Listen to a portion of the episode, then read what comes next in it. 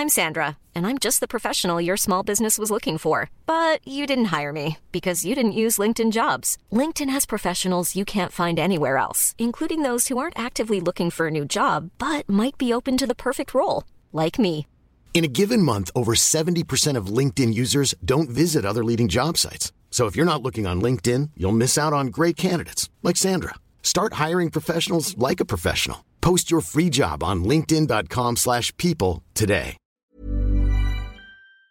There's a lot of confusion and rumors out there about marijuana. Let's clear that up with some science. Fact, our brains are still developing until age 25.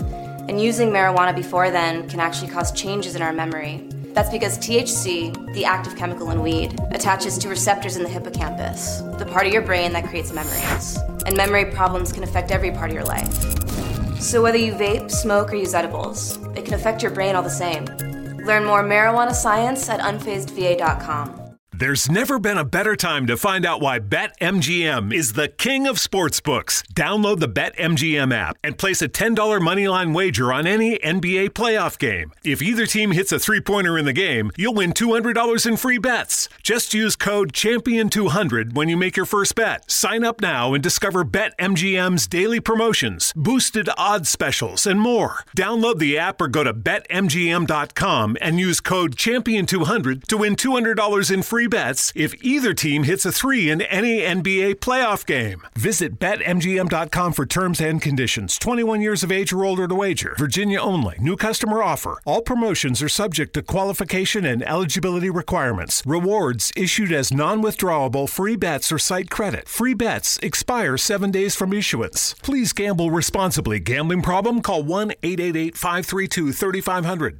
Hola a todos y todas, ¿qué tal? Bienvenidos a mi canal de YouTube. En este caso os dejo con la entrevista que tuve con Juan Ramón Rayo en el espacio de Let's Talk de mi canal de Twitch. Hablamos de inflación, hablamos de pensiones, hablamos de autónomos y de muchos aspectos relacionados con la economía. Espero que os guste bastante, pero antes recuerda darle a like y suscríbete.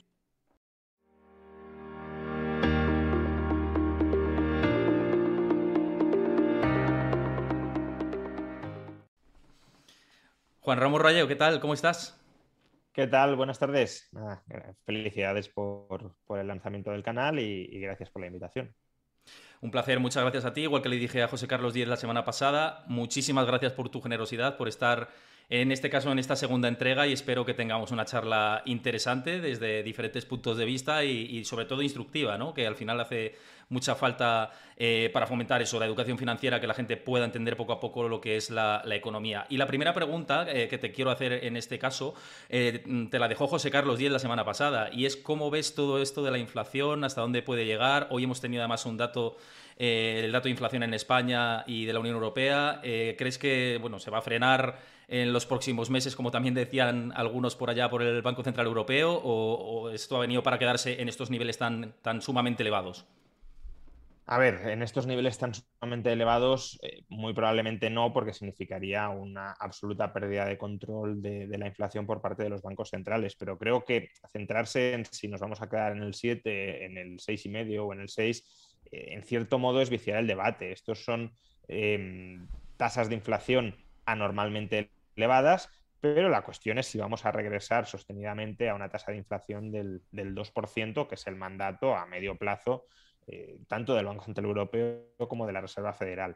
Y aquí creo que es complicado que consigamos regresar a ese 2% de tasa anual, salvo que haya un enfriamiento del gasto agregado. Es verdad que la inflación responde en parte a la existencia de cuellos de botella y esa existencia de cuellos de botella en parte se puede explicar por las disrupciones productivas de la pandemia, pero creo que también es eh, poco eh, cuestionable que otra parte de esa inflación y que también explica los cuellos de botellas por el exceso de gasto agregado, el exceso de gasto eh, mundial. podríamos pensar que la Unión Europea no es el principal impulsor de ese gasto agregado y, probablemente sea cierto. Estados Unidos, por ejemplo, tuvo un nivel de expansión tanto monetaria como fiscal mucho más extraordinario. Y para reconducir la inflación, para que los cuellos de botella no aprieten tanto, no, no presionen tanto al alzar los precios, hace falta en, enfriar ese gasto. Estados Unidos en parte lo va a hacer, lo va a hacer tanto porque la Reserva Federal ya ha anunciado que va a tomar decisiones activas para subir los tipos de interés y, por tanto, eh, retirar la laxitud monetaria eh, imperante. Y también lo va a hacer el gobierno estadounidense de manera pasiva porque no va a haber una renovación de muchos de los programas extraordinarios que se adoptaron tanto a finales de 2020 como a principios de 2021 de, expansión fiscal. Y por esas dos vías, claro, va a haber un enfriamiento. La, duda es si va a ser suficiente ese enfriamiento para, como digo, regresar a esas tasas del 2%, sin que además en Europa, en la Unión Europea, se haga lo propio con subidas de tipos de interés y restricciones más, más activas del déficit público. Claro, de hecho con esto que dices hay muchas opiniones de, por parte de, los que mandan en los bancos centrales que decían que la inflación podía ser transitoria también eh, o más bien eh, no en estos niveles como que se esperaban y que iba a ser iba a bajar más rápido de lo que ha bajado porque había fuerzas deflacionarias detrás, ¿no? ¿Tú crees que esas fuerzas se han ido, que van a seguir? Eh, ¿Qué, piensas? ¿Cómo, pueden actuar esas fuerzas? No, hay algunas fuerzas deflacionarias que siguen, siguen ahí claramente probablemente la principal fuerza deflacionaria sea la demografía. La demografía, eh, que claramente en Japón se ve que es una fuerza deflacionaria, pues tiene dos efectos muy, muy importantes a la hora de, contener la escalada de precios. Por un lado, el envejecimiento de la población. Cuando hablamos de demografía, es demografía específicamente de envejecimiento de la población. Pues una población más envejecida es una población menos eh, emprendedora, ¿Y eso qué implica? Pues una población que demanda menos crédito para invertir. Si hay una menor demanda de crédito, si hay una eh, mayor, una menor perdón, propensión al gasto, al gasto de inversión, pues eso contribuye a moderar, eh, a que no se recaliente la economía y a moderar los precios. Y por otro lado, una economía eh, una población que se va envejeciendo o que ya está envejecida y que es muy contraria a asumir riesgos, también va a buscar vehículos en los que invertir, mantener invertido su ahorro, que sean pues, eh, activos más o menos libres de riesgo. Y el principal activo libre de riesgo que tenemos en, en nuestras economías es la deuda pública y también la moneda fiat. Eso significa que la demanda de activos libres de riesgo, activos más o menos seguros, muy probablemente se va a mantener alta tanto en nuestras sociedades como en el conjunto del planeta. En el conjunto del planeta, el, desarrollo de, economías que antes estaban tremendamente empobrecidas también incrementa la demanda de dinero en un sentido muy amplio y, por tanto, la demanda de activos libres de riesgo. Y esa demanda, yo digo, de deuda pública, de deuda pública creíble, como pueda ser Estados Unidos, la deuda pública estadounidense o la deuda pública alemana, pues no solo mantiene bajos los tipos de interés, lo cual es un síntoma de deflación, sino que también eh, bueno, pues no, canaliza todo ese exceso de ahorro en forma de gasto inmediato. Esto último, por cierto, no sería así si conforme los eh, trabajadores se van jubilando, deciden fundirse, deciden gastar progresivamente todo el ahorro que han atesorado a lo largo de su vida laboral. Si eso fuera así, si hubiese un desembolso masivo de ahorro, esa sí sería una fuerza eh, inflacionista.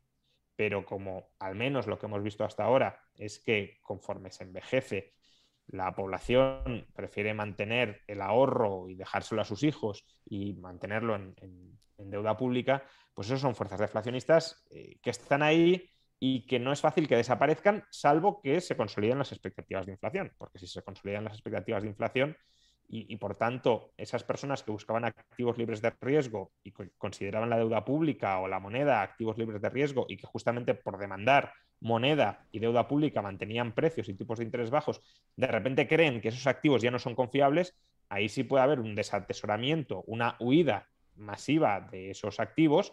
Eh, por ejemplo, eh, el Fondo Soberano Noruego ya advertía de que si la inflación es permanente, no va a haber la rentabilidad que se había conseguido en el pasado. Bueno, pues este mismo juicio se puede permear en otros eh, fondos de inversión, eh, más específicamente de deuda pública. Y claro, si ahí hay una huida de esos valores, eh, ahí sí puede haber un, movimiento inflacionista más peligroso. Por eso se, se insiste tanto en que es muy importante que los bancos centrales en la actual coyuntura no dejen que se desanclen las expectativas de inflación y que por tanto pierdan el control, pierdan la credibilidad en definitiva y pierdan el control de la inflación. Con lo de los bancos centrales voy porque es uno de los temas precisamente de actualidad. Hemos tenido ya reunión de la Reserva Federal, ahora se espera la del Banco Central Europeo. Pero claro, lo que has dicho de la deuda es bastante importante y luego te quería preguntar de, la burbuja de la deuda que se ha generado, ¿no? porque me parece que, es uno de los temas eh, que se tiene que comentar y, atajar y que, es un problema a nivel mundial, incluso sobre todo en los mercados desarrollados. ¿no? Em, pero con esto que dices de los tipos, es verdad que, los bancos centrales ya están empezando a, tener nervios ¿no? sobre esta situación, pero ¿qué margen tienen? Se lo pregunté el otro día a José Carlos Díez también, pero ¿qué margen tiene, por ejemplo, el Banco Central Europeo para subir tipos y que España no se sobre cargue por, el pago de intereses de la deuda, ¿no? Em, ¿hasta, ¿Hasta dónde se pueden subir tipos? Porque unos tipos al 4%, por ejemplo, para atajar una inflación tan elevada, eh, lo veo impensable, ¿no? Eh, ¿Cómo, ¿Cuál es tu punto de vista? Sí, em, a ver, sabemos que la política monetaria y la política fiscal tienen que estar eh, coordinadas. Lo sabemos desde principios de los años 80. si, si, la política fiscal y la política monetaria no están coordinadas, es decir, si una va en contra de la otra, pues una de las dos va a terminar cediendo. Eh, tradicionalmente la que cedía era la política fiscal. ¿Por qué? Porque teníamos un banco central fuerte e independiente que imponía lo que técnicamente se conoce como dominancia monetaria. Es decir, aquí mando yo. Yo no voy a bajar los tipos de interés por mucho que a ti, gobierno, te interese que se mantengan los tipos de interés bajos para endeudarte a esos tipos bajos y para poder gastar o para poder bajar impuestos sin recortar el gasto de manera irresponsable. Em, entonces, si hay dominancia monetaria, es decir, si es el Banco Central el que se impone y el gobierno sabe que tiene que someterse al Banco Central, pues se van a coordinar ambas políticas porque no queda otra. El problema es que mm, lo que nos jugamos, cuando hablaba antes de credibilidad de los bancos centrales, lo que en última instancia nos jugamos es si existe o si sigue existiendo, mejor dicho, si sigue prevaleciendo esa dominancia monetaria, si el Banco Central es el que sigue eh, llevando la voz cantante o si en cambio, sin que los bancos centrales lo hayan reconocido, porque no pueden reconocer esto, aunque sea cierto, no pueden reconocerlo, obviamente si es falso no lo van a reconocer porque no sería el caso, pero aunque sea cierto, no lo pueden reconocer, si hemos transitado hacia un régimen de dominancia fiscal. Es decir, sí que si quien manda ahora ya no son los bancos centrales, sino los gobiernos, porque los bancos centrales no van a dejar en ningún caso que los gobiernos quiebren si estos no quieren reducir eh, su endeudamiento público.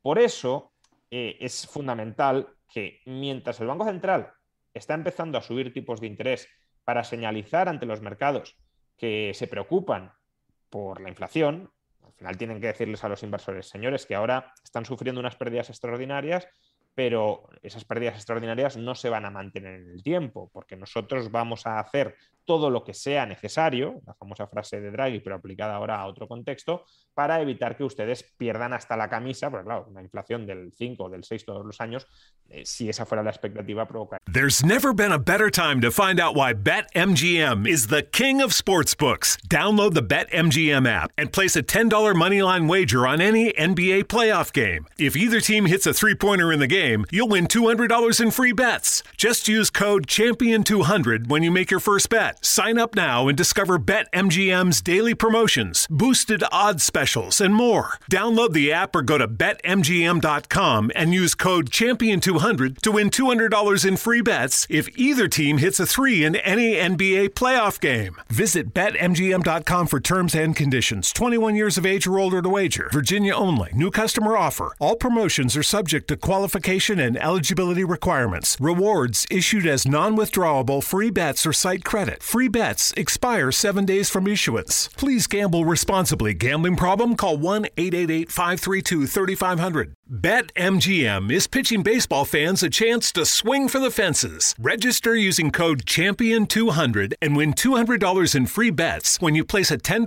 moneyline wager on any Major League Baseball game and either team hits a home run, regardless of your bet's outcome. Enjoy baseball like never before with BetMGM's daily promotions at your fingertips all season long. Download the app or go to BetMGM.com and use code CHAMPION200 to win $200 when you bet 10 bucks on an MLB game and either team hits a home run. Sign up today and find out why nothing beats a win at the King of Sportsbooks. Major League Baseball trademarks used with permission. Visit BetMGM.com for terms and conditions. Must be 21 years of age or older to wager. Virginia only. New customer offer. All promotions are subject to qualification and eligibility requirements. Rewards issued as non withdrawable free bets or site credit. Free bets expire seven days from issuance. Please gamble responsibly. Gambling problem? Call 1 888 532 3500.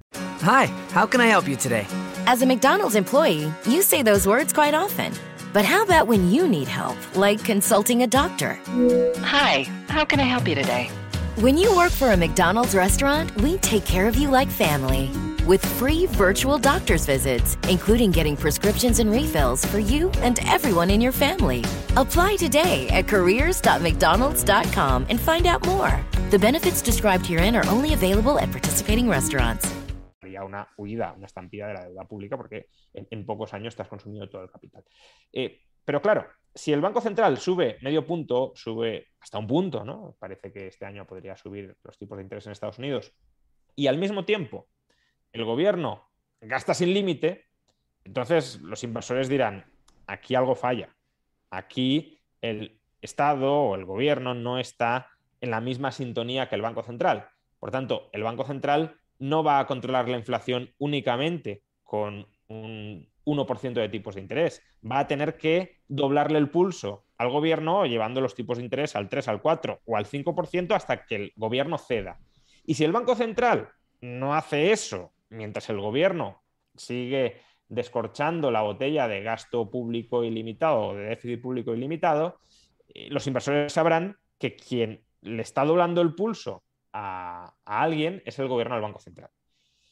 Entonces, claro, por eso digo que tienen que ir de la mano, porque si el gobierno, o los gobiernos, no estoy pensando en general, estaba pensando ahora más en Estados Unidos, pero obviamente también es aplicable a la eurozona con, con, algún matiz que ahora eh, comentaré.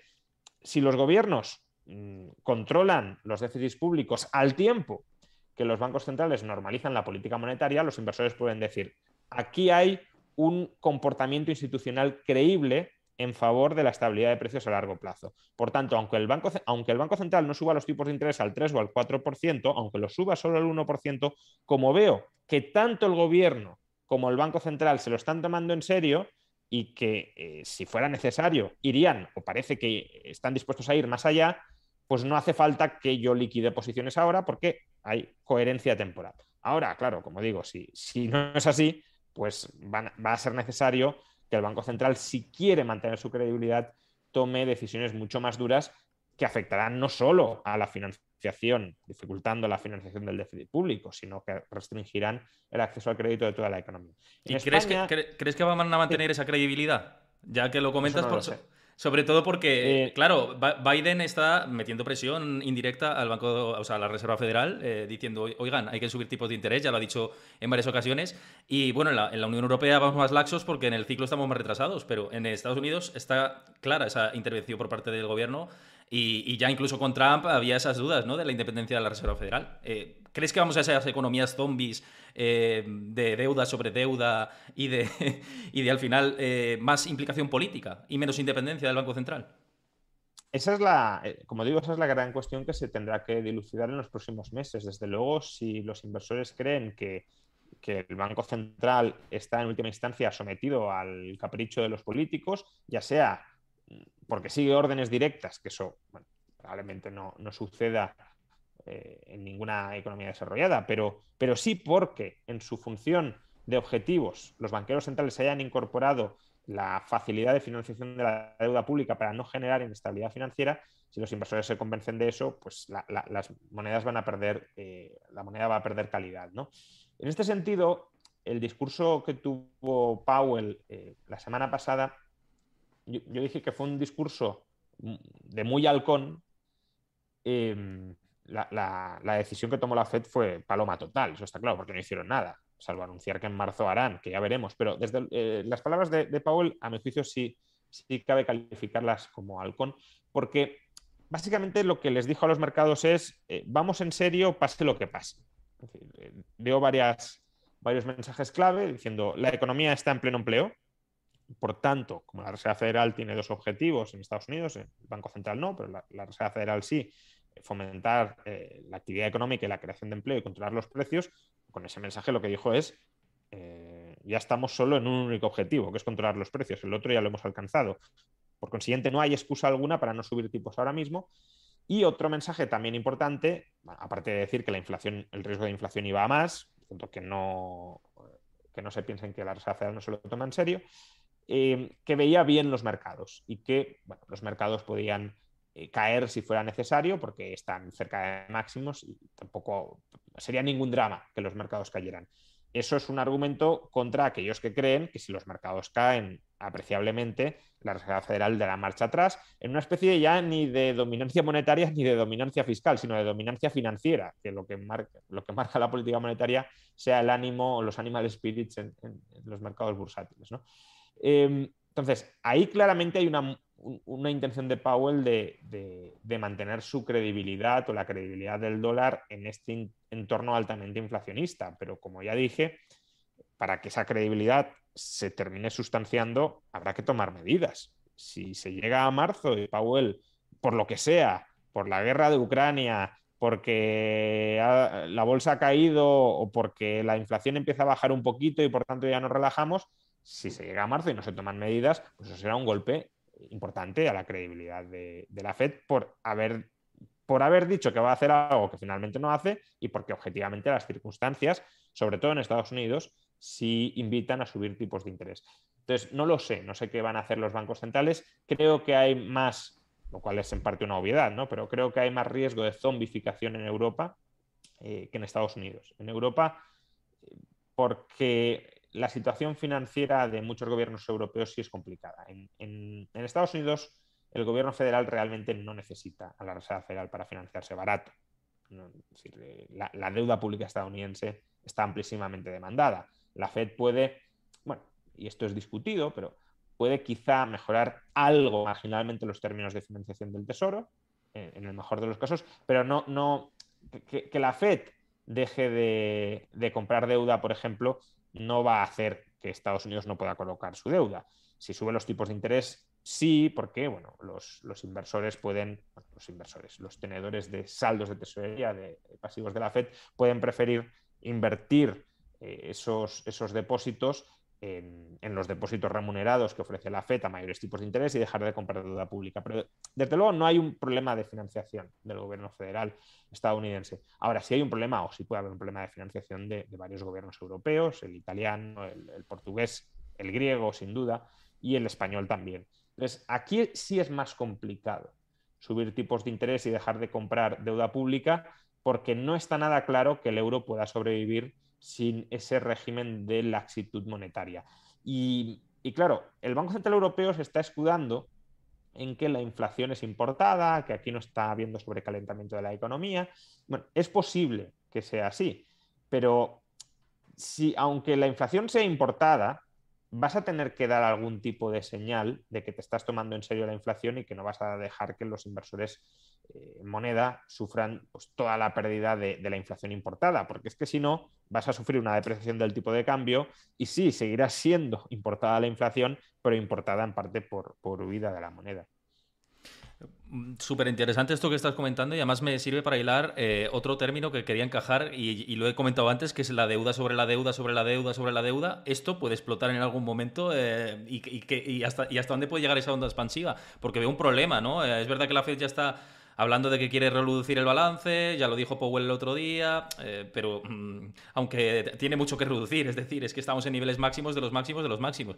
¿Ves un problema aquí y qué puede pasar? O sea, ¿cuál es tu escenario de si no se toman medidas em, ya, a, la de ya, ¿no? Digamos. O sea, si, si la pregunta va dirigida si hay un riesgo de default. Eh, en Estados Unidos yo creo que clarísimamente no. Además, eso no depende eh, de Powell, depende de Biden. Eh, y ni siquiera solo de Biden, sino del Congreso estadounidense. Y, bueno, creo que, aunque es verdad que, la actitud tanto del establishment demócrata como del establishment republicano ha cambiado mucho en, los últimos años, eh, comparando la reacción que se ha tenido a esta crisis con la que se tuvo eh, la crisis anterior, no han tenido absolutamente nada que ver. Los republicanos no han eh, opuesto ningún tipo de resistencia al expansionismo fiscal, en gran medida, de hecho, lo han promovido ellos a través de Trump. Eh, algunos dicen que estamos ante el, partido republicano más, bueno, sin duda más populista, pero también menos liberal de los últimos 40 años, y es cierto, el Partido Republicano no está haciendo ahora mismo eh, bandera de la austeridad fiscal, no está haciendo bandera de grandes eh, reformas como bueno, incluso Bush, que es un personaje absolutamente antiliberal, propuso la privatización de, la seguridad social en Estados Unidos. También Romney, cuando fue candidato, eh, la llevaba más o menos en sus planes. Ahora de todo eso no se habla nada, como mucho alguna rebajita de impuestos, con déficit además, que es lo que hizo Trump, y, poco más, ¿no? Entonces, es verdad que el establishment sí se ha vuelto más irresponsable fiscalmente, pero, pero creo que no, ni mucho menos al nivel de dejar que, se entre en un ciclo de, riesgo de, impago de deuda pública, que además en el caso de Estados Unidos es un límite muy superior al que desde luego tenemos otros países como, como, por ejemplo España, ¿no? porque la demanda de deuda pública estadounidense y la capacidad fiscal que tiene Estados Unidos The new tomato pesto grilled cheese sandwich from Duncan has more of the ingredients you love oven roasted tomatoes, vine ripened and perfectly seasoned, and delicious pesto spread with melted white cheddar cheese on toasted sourdough bread that will help you get more out of every bite and will have you wishing for a few more bites once you're done. And no, I'm not sharing mine. The new tomato pesto grilled cheese sandwich. America runs on Duncan. Price and participation may vary. Limited time offer. Additional charges may apply. The future will be amazing, and that's all well and good. But what about today? You can feel the rush of a 400 horsepower Nissan Z, or climb to new heights in the all terrain Nissan Frontier. Light up the road in the all electric Nissan Aria that feels like a sci fi dream come true. The future will be great, but today is made for thrill. All you have to do is get in a Nissan and drive. 2023 Aria and Z not yet available for purchase. Expected availability is this spring for 2023 Z and this fall for 2023 Aria. No es comparable probablemente a la de ningún país del mundo, ni siquiera Japón. Eh, por tanto, yo ahí no, no veo ni mucho menos riesgo de default. En el caso de Europa o de algunos países europeos, tampoco lo vería en el caso de Alemania, eh, pero sí potencialmente en el caso de España. Claro, es por eso lo que decía, lo que decía antes. Eh, aquí es complicado reducir la deuda, no hay mucha voluntad política para hacerlo y el Banco Central tampoco nos puede presionar mucho a hacerlo porque si no haremos default. Con lo cual, sí que hay un riesgo cierto, no de que hagamos default, porque creo que, eh, por suerte o por desgracia, en Europa va a prevalecer el proyecto político del euro a la racionalidad económica, llegado el caso, y por tanto no se va a dejar caer a España. Esa decisión se tomó ya en el año 2012, para bien o para mal, y, siguen apechugando con ella y no ha habido un giro en el establishment europeo para, que sea distinto.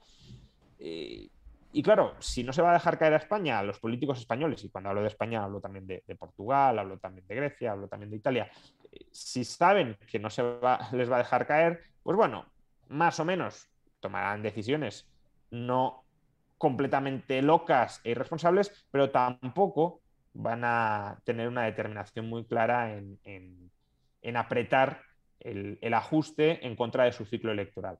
Y, eso pues, va generando nueva deuda que cada vez resulta más difícil de, devolver, de amortizar, y hace que el Banco Central Europeo esté más preso, sea más rehén de ese sobreendeudamiento público de determinados gobiernos periféricos europeos, lo cual va minando eh, la credibilidad del euro y, por tanto, a, medio y largo plazo vuelve al euro una peor moneda de reserva. Creo que ese es el, juego eh, triste, macabro, casi diría yo, en el que nos encontramos. Una situación parecida a Japón, ¿no? Sería eh, un escenario de, deuda gigantesca, eh, además pirámide invertida de la población. hay muchos expertos, bancos de inversión y demás que, lo han comparado como una, situación similar con, mm, bueno, con diferencias, ¿no? También de, cómo es la, economía de la Unión Europea con diferentes estados, mm. cómo está armado, ¿no? Pero iríamos por ese camino, más de em, deuda eh, dos veces el PIB y más por encima de eso. O sea, hay una primera diferencia y es que Japón, al menos sus eh, ahorradores y los inversores en su moneda y en su deuda pública, ven a Japón como, solvente, es decir, como capacidad para eh, amortizar o refinanciar la deuda a medio y largo plazo. Creo que es una situación no fácil, porque cada vez la población está más envejecida, eh, la población va a decrecer, va a decrecer sustancialmente. Y, claro, si dejas esa deuda pública gigantesca con una población mucho más eh, reducida, pues la deuda per cápita se dispara y ahí la capacidad de repago eh, pues es, sustancialmente menor. ¿no? Entonces, no digo que la situación de Japón, la situación fiscal sea, sea sencilla, no lo es, especialmente a medio y largo plazo, pero hoy por hoy la comunidad inversora sí ve a Japón como un Estado solvente. En el caso de España, sin los ruedines eh, o sin la red gigantesca del Banco Central Europeo, no digamos ya Grecia, no digamos ya Italia, eh, pues no, no, creo que vieran eh, a, nuestros estados como solventes. No, no, los veían en el año 2012 cuando no contábamos con el apoyo explícito del Banco Central y hoy creo que con menos motivo todavía no los verían como solventes. Entonces, no es exactamente esa situación. Em, porque, porque aquí dependemos de que el Banco Central, que no es más, en este caso, que una especie de, bueno, de, paraguas o de, de, instrumento a través del cual la solvencia alemana, la solvencia, la solvencia del, Estado alemán nos está eh, refinanciando, nos está dando un aval, eh, pues nosotros, como digo, dependemos de que nuestro Banco Central y en concreto el gobierno más solvente de la eurozona, que es Alemania, que está detrás del Banco Central y del euro, nos esté eh, refinanciando. En Japón no. Esa es una diferencia en nuestro de, mérito. ¿no? Pero luego también hay una diferencia que, es importante. Japón, como digo, está en la situación en la que se encuentra no solo porque durante 20 años apostaron por políticas que zombificaron la economía, sino también por la demografía. Japón tiene una población muy envejecida, crecientemente envejecida y, eh, y además eh, menguante. Menguante ya no solo por el envejecimiento y el crecimiento vegetativo negativo, sino porque Japón tiene una política migratoria tremendamente cerrada. Es decir, no admiten prácticamente inmigrantes, con lo cual si tu población autóctona envejece y muere, y no entran inmigrantes, pues la población decrece. Y todo eso, pues como mencionaba antes, nos conduce a una economía con menor dinamismo, con menor eh, inversión, con mayor demanda de activos eh, poco arriesgados, por tanto mayor demanda de deuda pública, tipos de interés bajos, etc. La eurozona puede ir por esa dirección, porque el perfil demográfico de la población autóctona es muy similar. Ahora, en el caso de la eurozona parece claro, y eso a algunos les podrá gustar más, a otros les podrá gustar menos, pero es altamente probable, les guste más o les guste menos, que va a haber una entrada, ya la está viendo y la va a seguir habiendo, importante de, inmigración. Y eso cambia en parte el escenario porque no nos conduce a una población decreciente, sino a una población más o menos estable o incluso creciente y rejuvenece la, la población media. Luego hay otros retos, otros retos muy importantes y, a lo mejor hay algunos que preferirían estar en la situación de Japón con una población autóctona envejecida, pero eh, lo que está claro es que ese sí va a ser un hecho diferencial eh, en Europa con, respecto a Japón. Luego iremos a las preguntas que han enviado tanto por el canal de Discord, que aprovecho eh, a, los que están viendo esta conversación que se apunten a ese canal de Discord para crear esa comunidad y trasladar las preguntas a, Juan Ramón Rayo y al resto de invitados que vengan a este espacio, a este espacio de Let's Talk. En el chat ya veremos si nos da tiempo, pero por supuesto que, lo estamos leyendo y atendiendo. Em, pero luego iremos a, esa parte de lo que nos dé tiempo. Quiero que, no se me pase ninguna cosa y, cambiar un poco el esquema eh, y dejar de hablar ya de, esta parte de bancos centrales, deuda, eh, crisis global que puede venir y centrarnos más en lo que nos concierne a nosotros y seguramente mucha gente lo está, está pensando en su bolsillo y en, y en, lo que le puede afectar y una de las cosas que le puede afectar evidentemente son las pensiones. ¿no? Em, dentro de las pensiones, em, una de las cosas que se está haciendo es esa reforma propuesta mm, de, los autónomos. El gobierno, el ministro Escriba ha dicho que los autónomos están muy contentos de que le suban las cotizaciones. Eh, ¿Crees que esto, aún, atajándose ese, tema ¿no? y subiendo las cotizaciones, yo, yo, soy autónomo también, así que me afecta mucho este, esta historia, ¿no? Pero más allá de todo esto, em, ¿crees que incluso subiendo esas cotizaciones ¿De verdad de aquí al 2060 se puede em, sostener el sistema?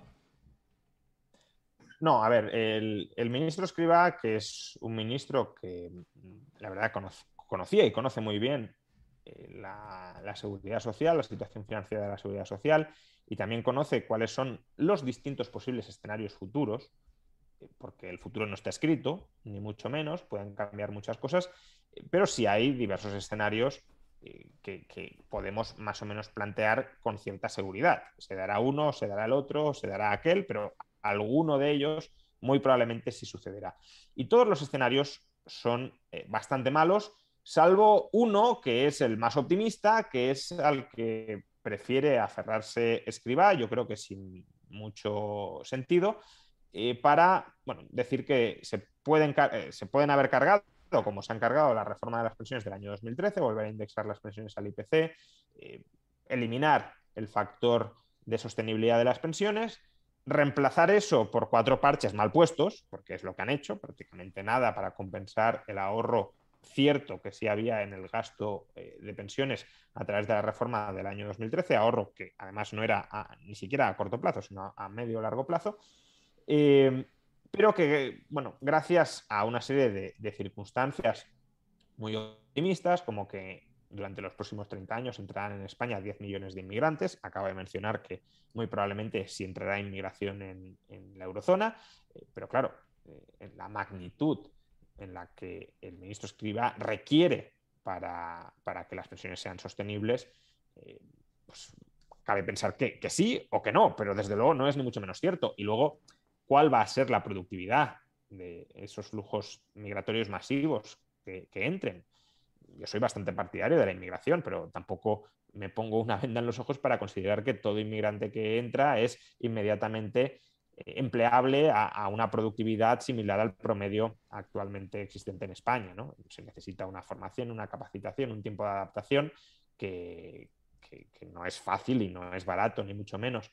Luego también se presupone que España pues, va a estar ubicada en el medio plazo en el pleno empleo o muy cerca del pleno empleo, lo cual es también bastante discutible. En los últimos 40 eh, años solo hemos estado en tasas de paro cercanas al 7%, y llamo a eso pleno empleo para la economía española, claro está, eh, en los dos años previos a la, burbuja inmobiliaria, al pinchazo de la burbuja inmobiliaria. Entonces, que esto se vaya a mantener sostenidamente en el tiempo, eh, de nuevo es, es discutible.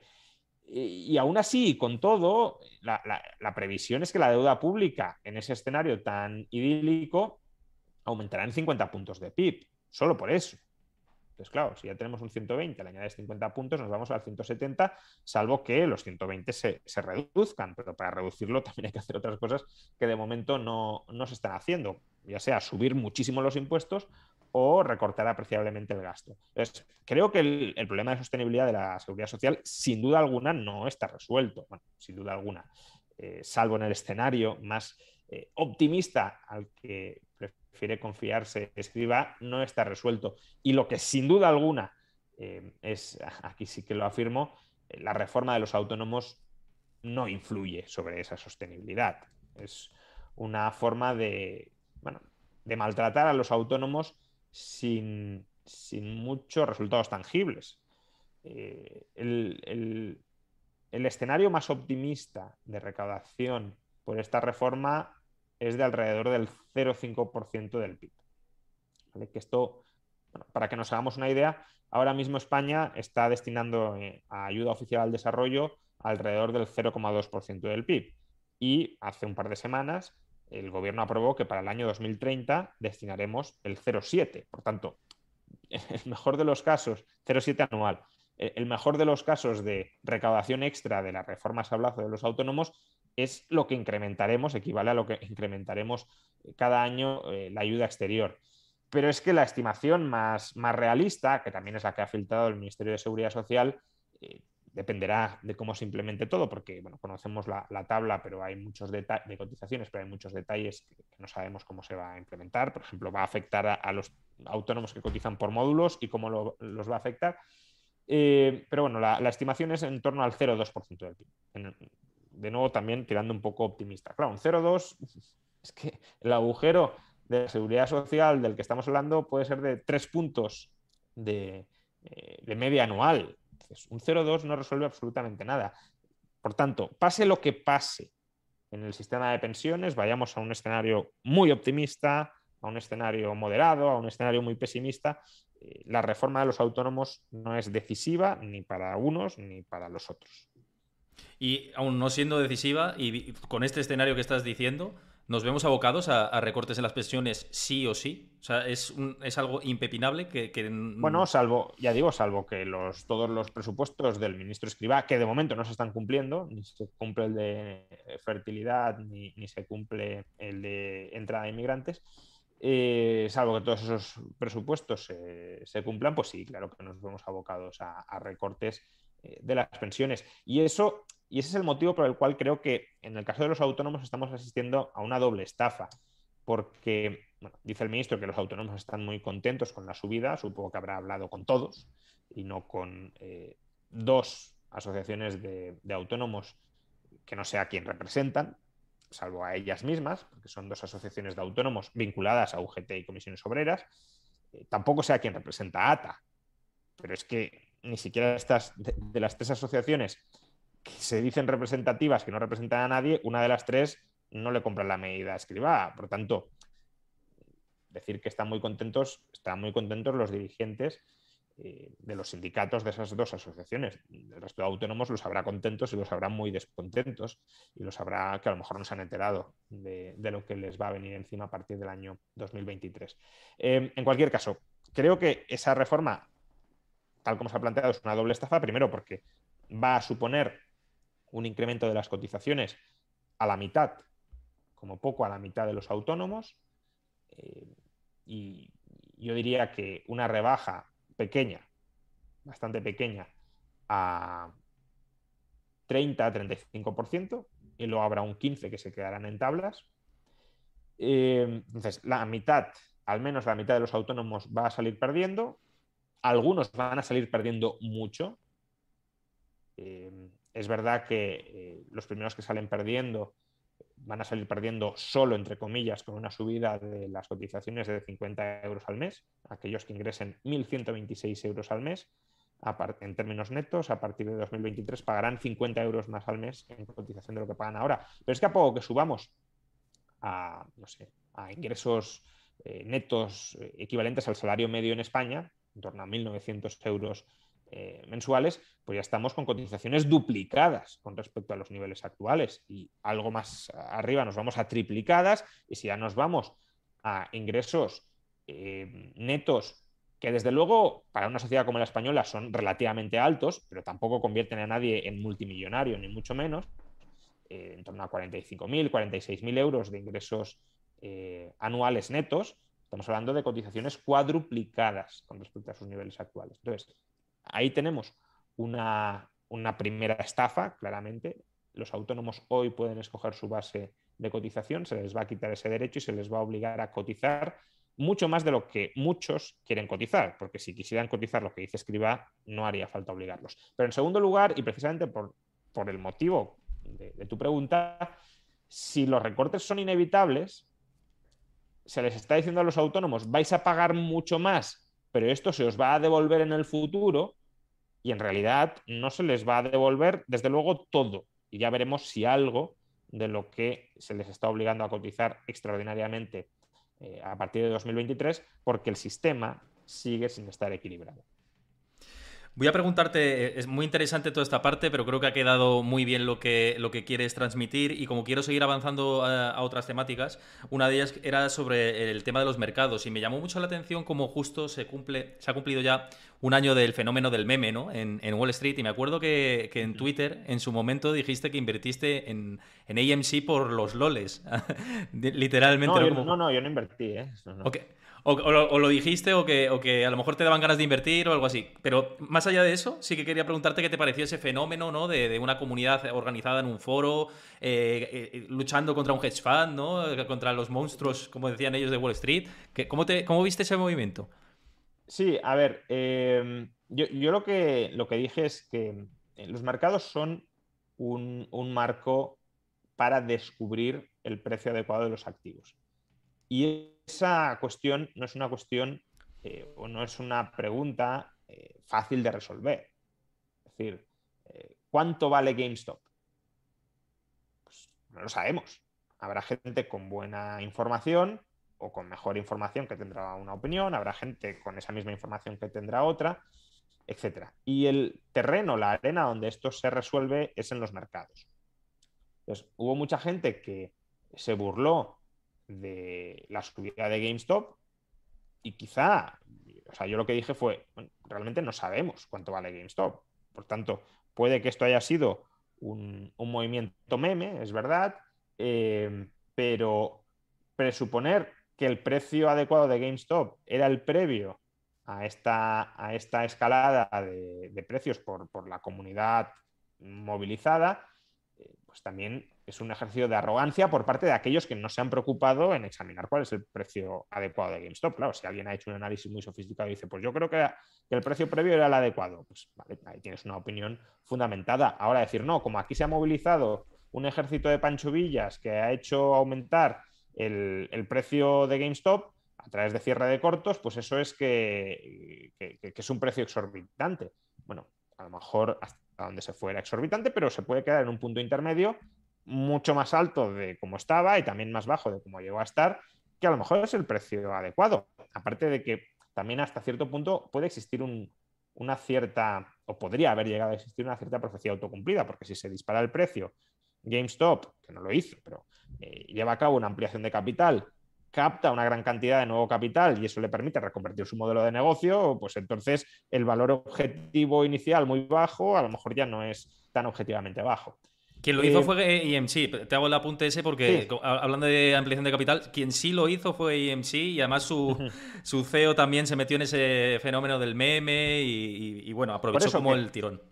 Claro, ahí pues tienes una nueva oportunidad, ¿no? Tienes una segunda vida con, cargo a, ese, a esa captación de capital que haces a raíz de que los precios se te han disparado por buenos o por malos motivos. Realmente es muy difícil, ya digo, sobre todo si no hemos estudiado las empresas, analizar hasta qué punto esto era un chiste o era una reacción contra, no diría una manipulación de mercado, eh, pero contra un exceso de pesimismo eh, que se estaba dando hasta ese momento por el otro lado. Entonces, quien acusa de manipular el mercado a los memes también se tendría que plantear si a lo mejor el mercado no estaba manipulado antes. Y a lo mejor sí lo manipulaban los, eh, estas comunidades, pero, insisto, demasiada gente habla con demasiada ligereza sobre cuáles son los valores fundamentales de empresas que a lo mejor ni conocía y que desde luego no ha analizado. Y por eso necesitamos un mercado lo más libre posible para que si alguien cree que se ha disparado el precio por encima de su valor fundamental, que se ponga corto. Si alguien cree que el precio está absurdamente bajo, que se ponga largo. Pero eso de decir, no, es que aquí están manipulando el mercado y han disparado burbujísticamente el precio, y yo, pero yo mantengo el dinero en mi cartera sin, exponerme a, sin tener skin in the game, en definitiva, o el precio está muy bajo, está absurdamente bajo, pero no voy a comprar, pues bueno, eso es boca chanclismo, si lo queremos, de toda la vida, pero, pero no debería llevar a, decisiones pues, que estrangulen la libertad de mercado, porque si tú crees, ya digo, que, que las cosas deberían ser distintas, pues actúa en el mercado, no pide regularlo. Te voy a hacer una última relacionada con mercado de inversión, porque como, como bien he dicho en la introducción, en este canal eh, fomentamos mucho ¿no? el ahorro, la, educación financiera. Eh, y también se lo hice al invitado anterior, en, el programa anterior, y es en qué inviertes en concreto, si estás invirtiendo ahora mismo, y cómo se compondría esa cartera. Mm, a lo mejor no hay que ir a nombres concretos, pero sí renta variable tanto, más o menos. ¿En qué invierte Rayo? Bueno, tengo, tengo parte de renta variable, eh, lo que pasa que es cierto que bueno, este es un momento, bueno, lleva siendo un momento complicado porque en cualquier momento puede haber un revés de los bancos centrales y por tanto eh, que las bolsas retrocedan, pero, pero ahora sí parece que estamos ante un punto que puede ser de inflexión en cuanto a, en cuanto a subidas de tipos de interés y por tanto reacción de, la bolsa, pero bueno, en cualquier caso, eh, una visión a largo plazo que no intente hacer trading de coyuntura, que siempre es muy complicado, pues ha de tener un peso importante en, bolsa. Luego, eh, pues también tengo mi parte de, bueno, no diré de criptos, diré de Bitcoin, la verdad, por, por hacer un cierto, eh, un cierto ejercicio de transparencia y para no mezclar eh, activos que son de naturaleza muy distinta. Y, y luego, claro, el, el gran problema que, que, que, creo que se enfrentan muchos inversores es, bueno, por supuesto también tengo inmobiliario, eh, pero el gran problema al que se enfrentan muchos inversores es eh, cómo posicionarnos ahora mismo en cash, que es a lo mejor la posición en la que muchos querrían estar, precisamente por esta incertidumbre sobre qué puede pasar eh, con la bolsa, si suben los tipos, en un contexto tan inflacionista como este, ¿no? porque ahora mismo estar en cash es empobrecerte, es empobrecerte a la espera especulativamente de que surjan oportunidades en las que invertir esa, tesorería. Pero bueno, pese a la inflación, creo que sí que hay que tener, no diré cash, pero sí algún tipo de, de posición líquida por lo que pueda pasar eh, en no mucho, claro. Y ya que has mencionado el Bitcoin, aprovecho para preguntarte, porque era una de las preguntas que tenía en mente, eh, si lo consideras, eh, tanto, bueno, lo que dices hay que diferenciar entre, entre algunas cripto, ¿no? No es lo mismo la cripto, el token del juego del calamar, que, que Shiba Inu, que el Bitcoin, ¿no? O Ethereum. Pero eh, estas eh, cripto que tienen, eh, digamos, fundamentales sólidos, tecnología detrás y demás, ¿te parecen interesantes desde el punto de vista de quedarse como reserva de, la, de valor o, o para, como para combatir la inflación? O sea, yo creo que Bitcoin sí se va a quedar como reserva de valor a muy largo plazo. Eh, ahora, una reserva de valor volátil, eso hay que tenerlo claro. Es decir, eh, al menos de momento, ¿no? El futuro veremos qué, qué, sucede, pero es perfectamente factible un escenario en el que Bitcoin se queda como reserva de valor con mucha volatilidad. Y por tanto es una reserva de valor que no te permite desatesorar ese valor de manera inmediata a un precio más o menos previsible, pero que con suficiente tiempo sí te permite eh, pues, eh, liquidar y salirte al menos sin pérdidas. Eh, sin pérdidas y sin exponerte al riesgo de, que te confisque ese patrimonio un, gobierno o de que te lo quite la inflación. A largo plazo sí creo que hay un, una cierta cobertura en Bitcoin frente a, frente a la inflación. ¿no? A corto no, pero a medio largo, como activo real que es Bitcoin, activo real digital, pero real, sí que, sí que tenderá eh, a, resistir lo, los embates de, de, la inflación. ¿no? Eh, Ahora, otras criptos, claro, solo por el hecho de que se llamen criptos, no tienen por qué ser, no tienen por qué tener nada detrás, más allá de la mera tecnología de encriptación y de coordinación entre, entre los tenedores de, de, esas unidades de cripto alrededor de esa tecnología. Y, si no tienen nada más que tecnología, no son un patrón monetario, no ofrecen servicios, etcétera, pues, pues se pueden quedar como mera herramienta pues, especulativa pura, ¿no? Y bueno, habrá gente que quiera participar en eso, pero, pero si lo hace debería ser consciente de, de, la naturaleza de aquello a lo que está jugando. Vamos a una parte muy muy rápida, distendida, que es de valorar a determinados economistas y con un adjetivo simplemente, que se lo dije a José Carlos el otro día. Soy, soy muy malo en eso, ¿eh? pero bueno. Bueno, eh, lo, lo, que, lo, que te, lo, que se te, lo, que se te, venga a la mente, vaya. Eh, la primera es Nadia Calviño. Sí, lo puedo decir, claro. Sí, sí la primera es Nadia Calviño. Nadia Calviño, la primera. ¿Qué adjetivo le, le, le pondrías? Mm. Bueno, la describiría como una garantía decepcionante. ¿A Luis de Guindos? Eh... un, un cobarde con buena vista. ¿Pedro Solves? Eh, un estafador. ¿Mario Draghi? Eh, banquero político. ¿Janet Yellen? Banquera política o política banquera. Y me imagino que irá por el mismo mm, sentido Jerome, Jerome Powell. No, eh, ahí es distinto. Eh, Paloma que quiere ser halcón. Muy bien, nos quedamos con estas partes y te hago ya unas preguntas que me han dejado en el canal de Discord. La primera es, eh, mm, me hablaban de Noruega y su gran bienestar teniendo una gran petrolera estatal. ¿Y cuál sería tu alternativa liberal a ese modelo de Noruega? Si lo puedes resumir rápidamente porque sé que el tiempo apremia. Sí, a ver, es un poco... Eh, lo he comentado en otras ocasiones. Eh, si, un recurso natural es eh, propiedad estatal, por ejemplo, por, circunstancias históricas, creo que hay tres formas de administrar eso. Una es el modelo venezolano, que no es en absoluto recomendable, que es los ingresos de, ese recurso natural, utilizarlos para generar redes clientelares alrededor del Estado. Otra es el modelo de Noruega, que sin ser mi alternativa preferida, pues al menos es más o menos decente, que es capitalizar esos ingresos eh, y, generar ahí un fondo soberano que luego pueda distribuirse para financiar o para bajar impuestos o para financiar parte del gasto nuclear del Estado sin necesidad de subir impuestos y, o simplemente como garantía por lo que pueda pasar. Y la tercera alternativa, que sería la mía, que es el modelo de Alaska, que es pues, los ingresos que tenga cada año ese recurso natural, repartirlo como una especie de dividendo en función, ya digo, de la variación de, de los ingresos entre los ciudadanos y que cada ciudadano escoja qué quiere hacer con ese dividendo. Y luego otra pregunta que dejaban es, ¿cuánto dinero ahorras de media aproximadamente? Me dejaban... eso no, no, lo voy a contestar, obviamente.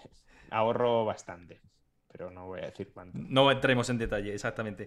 Eh, una última y es, eh, ¿qué te parece la obsolescencia programada? Me, dejaban ahí una pregunta. Bueno, es un mito recurrente de lo que de la estrategia de negocio de muchas empresas. Eh, podría ser algo que fuera problemático si tuviéramos alguna posición monopolística en el mercado, básicamente un monopolio gana dinero subiendo precios en relación con la calidad, restringiendo la oferta eh, para vender a un mayor precio. la obsolescencia programada sería una forma de deteriorar la calidad para incrementar la, rotación de las existencias de ese monopolio a un precio más alto de lo que eh, sucedería, obteniendo más ingresos de lo que sucedería alternativamente. Pero si tenemos mercados más o menos competitivos o, disputables, donde uno puede entrar y, plantear competencia, eh, si tiene un mejor producto, pues eh, la verdad que, creo que no, tiene mucho sentido. Si, alguna empresa está ofertando un producto que se programa para que se vuelva obsoleto o que la propia empresa fagocita con nuevos lanzamientos de productos que dejan obsoleto el producto antiguo y los consumidores no quieren eso, pues, eh, sea tan fácil como no comprar las nuevas versiones, aunque ahí puedes decir, bueno, pero si le dejan de dar apoyo, por ejemplo, vía software y demás, no te queda otra que comprar las nuevas versiones, vale, pero es que si surge otra empresa que ofrezca productos de la misma calidad, pero más duraderos, esa otra empresa se comerá al mercado. Si de verdad esa durabilidad es algo que valoran los consumidores. Claro, si no lo valoran o lo valoran muy poco, pues entonces puede que suceda ese fenómeno pero será un fenómeno que a los consumidores les dará más o menos igual, por tanto no será un problema especialmente grave, será algo pues que incluso las propias empresas para renovarse tecnológicamente y no arrastrar por tanto eh, versiones eh, heredadas del pasado sin EDIE, pues a lo mejor forma parte de su estrategia de innovación continua y ya ni siquiera de, de tratar de engañar al consumidor o de mantenerlo rehén de, de, una mayor rotación.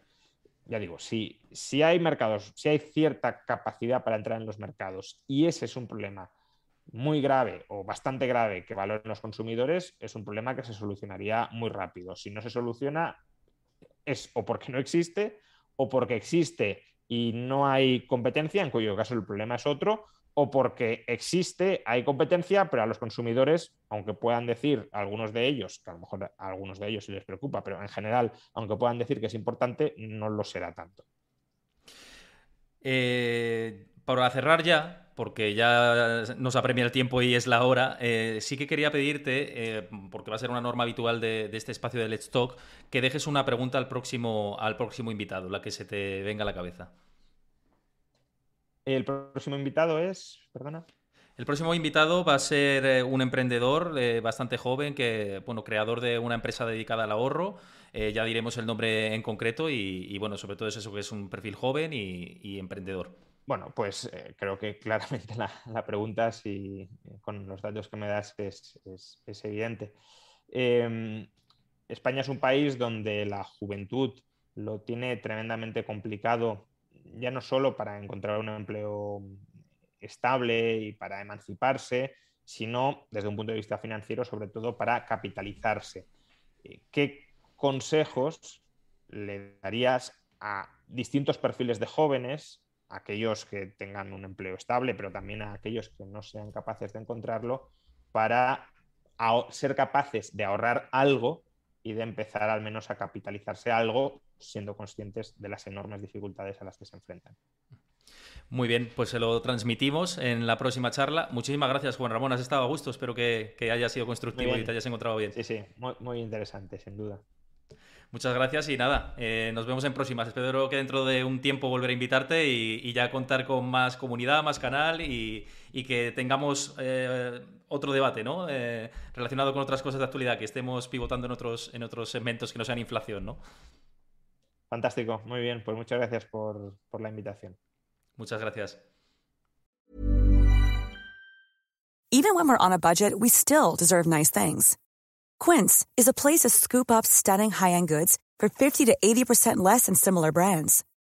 They have buttery soft cashmere sweaters starting at $50, luxurious Italian leather bags, and so much more. Plus, Quince only works with factories that use safe, ethical, and responsible manufacturing. Get the high-end goods you'll love without the high price tag with Quince.